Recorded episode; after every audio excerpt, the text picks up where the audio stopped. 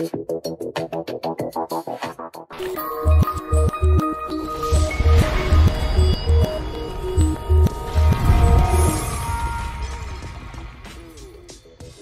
está creando eso que se llama nuevo orden mundial, aunque fuera de las teorías conspirativas es muy sencillo definirlo. El nuevo orden mundial no es otra cosa que la implantación de un poder supranacional, basándose precisamente en esas organizaciones supranacionales que están creadas desde el fin de la Segunda Guerra Mundial, en concreto a raíz de los pactos de Bretton Woods, año 44.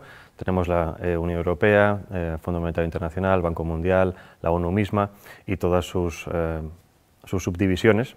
Y lo que está claro que busca es mm, implantar una nueva humanidad, un único mundo, con un único gobierno, con una única religión, un único sistema económico. Pero para eso tenemos que eliminar el ser humano anterior. Por eso esos pilares que son los fundamentales, relativismo moral, laicismo, ideología de género, entre otros tantos, podemos añadir aborto, ahora viene la eutanasia, con el objetivo de desprogramar al ser humano que existía antes, implantar un nuevo código de valores y poder empezar a implantar el, transhumanismo que es al que vamos. Vamos en lo que llaman también la cuarta revolución industrial, que es la implantación de un sistema robótico basado en inteligencia artificial que controle todo aquello que antes era de alguna manera esporádico en el ser humano. Para eso necesitamos, como les decía, formatear, eliminar la antigua civilización, en este caso la civilización cristiana, los valores cristianos, e implantar una, serie de, una nueva serie de valores que permita a las nuevas juventudes eh, que entren perfectamente en esa nueva en esa nueva realidad.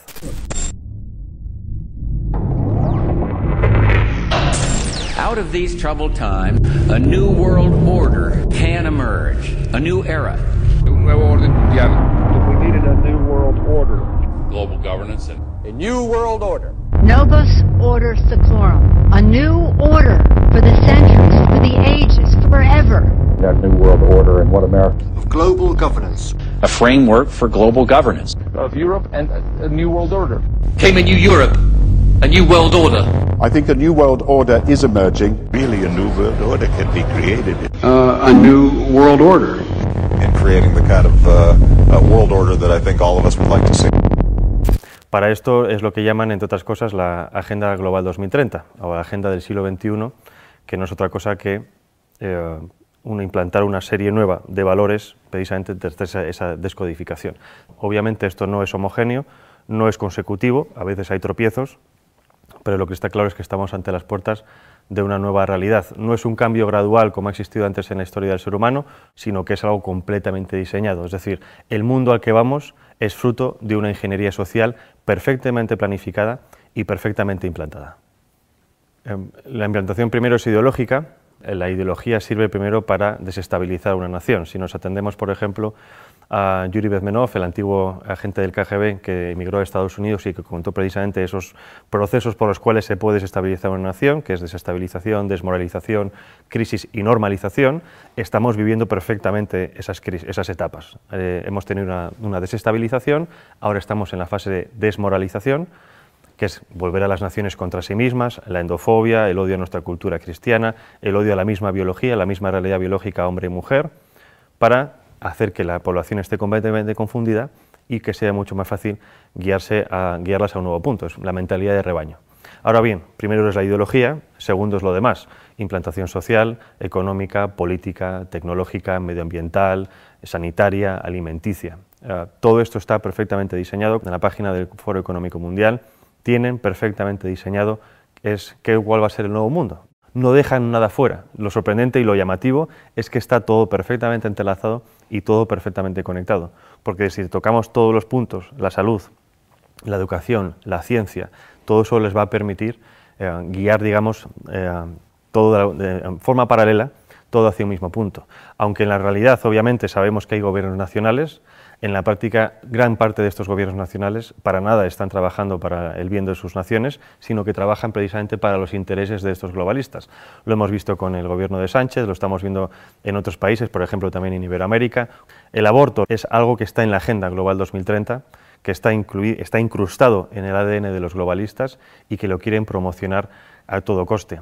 El aborto, para que lo entendamos, es una política de Estado. El aborto se aplica desde el año 74 a, a, través del informe de Kissinger, que viene precedido de un informe de la Fundación Rockefeller del año 72, que viene precedido de unas declaraciones de Robert McNamara, el que fue secretario de Defensa con Nixon y que en el año 68 pasó a ser presidente del Banco Mundial, en el que decían que debido al auge o debido a la expansión poblacional de ciertos territorios, en, este, en concreto África o Asia, ese auge o ese auge demográfico podía reducir eh, los recursos naturales necesarios para el imperio, en este caso Estados Unidos, había que promocionar el aborto como una política de Estado para despoblar esos territorios con el objetivo de que de la presión demográfica no consumir estos recursos eh, en, demasiado, en muy corto tiempo. ¿Qué pasa? Obviamente, si entendemos esto como una política de Estado, obviamente no se puede vender al resto de la población diciendo ustedes van a dejar de tener hijos porque a nosotros nos interesan los recursos que ustedes tienen. Lo que se, lo que se hace es un marketing político. Y esto es como nos están vendiendo todo. El aborto es un interés de Estado, es un interés geoestratégico. Todas las demás propuestas que tenemos hoy en día, ideología de género, ecología o esta nueva religión eh, medioambiental, todo eso es lo mismo. Son políticas de Estado que nos lo venden para el gran público con un marketing político para que la gente lo, lo acepte. Porque, por ejemplo, si entendemos ahora las políticas medioambientales como, eh, digamos, obviamente necesarias para todos los gobiernos, dentro de esas políticas medioambientales está la reducción de la población. Nos lo venden como un bien necesario, es decir, si seguimos creciendo vamos a destruir el planeta, por lo tanto, dejen ustedes de tener hijos, porque si no este ritmo es inaguantable. Nos venden la eh, ideología verde como algo necesario, pero que dentro de esa ideología verde contiene todas estas políticas de Estado que nos lo quieren vender para, eh, obviamente, controlar la población. Reducir la población, la eutanasia para destruirla, uh, desestabilizar las naciones, confundir a la población en la educación. En fin, hay que empezar a pensar que las políticas que tenemos hoy en día eh, no son lo que parecen, sino que son el resultado de un proyecto, de una implantación a nivel global, con el objetivo precisamente de desestabilizarnos para, poderse, eh, para poder tener el control completo sobre nosotros. No hay nada más fácil que dominar que una población enfrentada entre sí. Por eso es tan importante entender cómo funciona la aplicación de las políticas, cómo funcionan las élites supranacionales, para poder entender qué tipo de política se nos está aplicando a nivel nacional y local. El enemigo a, a batir por esta élite supranacional o globalista es, no es otra cosa que el ser humano. Es decir, hay un desprecio absoluto por parte de las élites por el ser humano corriente, no solo en las élites supranacionales, también las tenemos en las élites nacionales. Y obviamente para destruir a esa parte de la población, no en el sentido físico, sino en el sentido eh, psicológico, hay que atacar obviamente sus creencias, sus bases morales. Y en este caso, eh, primero es destruir las naciones y obviamente la religión. Hay un objetivo que es crear una religión única. Es decir, las religiones tradicionales son un escollo para ese nuevo orden mundial, para la consecución de ese poder político. Si eliminamos la religión, estamos eliminando obviamente una vía de escape muy humana que de alguna manera eh, evita que llegues al control mental de las personas. Podremos controlarlas físicamente, pero la religión permite que esas personas se puedan evadir a otro plano y obviamente también contiene unos códigos ético-morales muy firmes que están completamente enfrentados ante los códigos morales que nos quieren implantar. En este caso, la religión católica o la Iglesia católica es el enemigo a batir desde hace siglos. Ya no solo hablo de la masonería, sino de muchísimas personas. Es decir, es necesario hacer caer esa civilización cristiana para poder implantar una nueva civilización. Y esto no lo estoy diciendo yo, lo ha dicho, por ejemplo, incluso Hillary Clinton en unas declaraciones antes de las elecciones de 2016, en las que decía que las religiones eran un escollo, que había como, por cualquier vía había que acabar con ellas, e implantar una nueva religión. Ya seamos si podemos pensar en una religión de Estado, en unas nuevas religiones New Age, en fin, todo este tipo de prácticas pseudo religiosas que nos están implantando con el objetivo de que realmente no estemos pensando en lo importante. El objetivo en general cuando hablo de la humanidad es el control absoluto de la población, eh, pero no solo hablo de control, eh, digamos, policial, sino control de lo que se consume, de lo que se piensa, de lo que se educa, de lo que se ve, más o menos yo creo que todo el mundo tiene en la cabeza esta realidad porque es un poco lo que estamos viendo. Nos censuran las redes sociales, nos censuran medios de comunicación, censuran incluso en los mismos colegios y esto no es otra cosa que poner barreras. Entonces necesitan acabar con todo eso para poder tener el control. Obviamente cuando hablo de Soros como uno de los principales eh, promotores de este nuevo orden mundial, eh, lo dejo muy claro, uno de los principales, o digamos una de las caras visibles. Yo creo que si, Soros, si conocemos a Soros tanto, es porque a Soros se le permite mostrarse. ¿Con esto qué quiero decir? Con esto digo que los verdaderamente poderosos están en la sombra. Ahora bien, y Soros, digamos que trabaja en el lado social, quiero decir la sociedad civil, es decir, es un experto en modificación de conciencias. Para eso trabaja en la ventana de Overton. La, ventana de Overton es una herramienta que nos permite transformar lo imposible en, un hecho factible. Y hay varias fases. Obviamente, primero viene la propaganda, la ideología. Para eso se crean y se financian think tanks, fundaciones, asociaciones que generen supuestos documentos científicos, oficiales, estudios, etcétera, de los cuales después se hagan eco los medios de comunicación. Esos medios de comunicación llegan a las masas. Las masas, a base de repetición de estos estudios, estos conceptos, estas ideologías, acaban, si no aceptando como propias esas ideologías o pensamientos, sí aceptándolos diciendo que es algo como ya existe y lo ven por todas partes, es algo que hay que aceptar. Una vez llegamos a esa tercera fase, viene la cuarta fase, que es la de los políticos. Los políticos, obviamente, con el interés partidista de continuar en el poder, se hacen supuesto eco de esas reclamaciones supuestamente sociales y obviamente después el quinto que es la transformación en leyes, la legislación.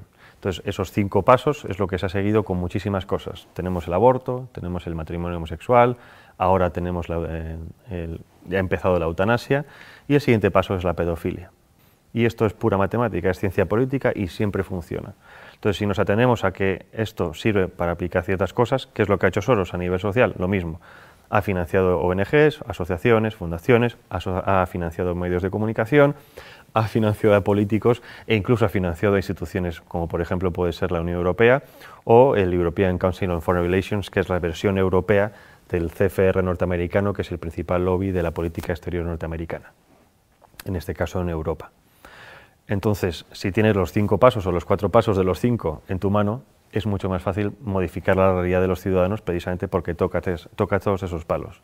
Si nos vamos a instituciones supranacionales, ¿cuál es el papel de la ONU, de la UE? Es, muy parecido. Em, bueno, el Banco Mundial obviamente es la gestión económica mundial, lo mismo parecido del Fondo Monetario Internacional a la, hora de préstamos. El control económico y los préstamos sirven para el chantaje económico de las naciones.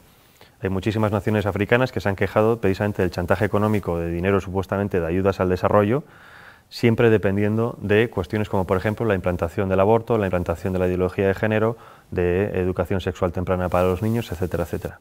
La OMS ha sido fundamental para la eh, implantación de la idea de que existe una pandemia mundial y si no hubiera sido por la OMS, en este caso por Tedros Adhanom, no se hubiera creado o no se hubiera llamado un confinamiento mundial. Primera vez en la historia que los ciudadanos de este planeta hemos visto cómo en todas las naciones se seguían los mismos pasos. Es decir, nada ha conseguido antes que realmente hubiera una coordinación nunca antes vista a nivel global.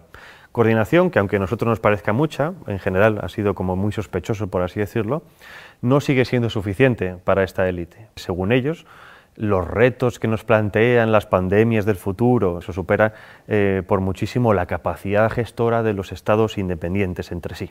Es decir, que como no hemos sabido gestionar el coronavirus, es necesario que cedamos más nuestra soberanía a estos entes supranacionales, que ellos saben sí realmente lo que nosotros tenemos que hacer. Llevarnos a ese buen camino, a guiarnos como si fueran un Dios, porque nosotros como ciudadanos comunes somos demasiado estúpidos para valernos por nosotros mismos. Las redes sociales han sido siempre una herramienta fundamental en el tema de la comunicación, pero como todo avance tecnológico tiene, tiene siempre su cara y su cruz. Eh, como todo avance tecnológico, nos lo venden, que es bueno para poder hablar con nuestros familiares, que están en contacto con gente de todo el mundo, pero el, problema, el, contrapeso es el control absoluto, ¿no? ya no solo el control de lo, que, de lo que hacemos, sino incluso de nuestros pensamientos, porque muchas veces decimos cosas en redes sociales que quizás fuera de un ámbito demasiado privado. ¿no? Y eso es precisamente a donde van ahora con el tema de la censura. Em, han visto que en los últimos años ha habido también una pequeña revolución en redes sociales, eh, dado que cada vez hay más perfiles conservadores, antiglobalistas, más perfiles de gente contraria a los designios de este nuevo orden mundial. Y eh, si estuviéramos realmente en un mundo libre, democrático, y esto lo digo para que la gente se dé cuenta de que no vivimos en un mundo libre democrático, eh, el libre, la libre circulación de ideas y de debates debería ser una de las principales características de, de, todo sistema. Y estamos justo en lo contrario.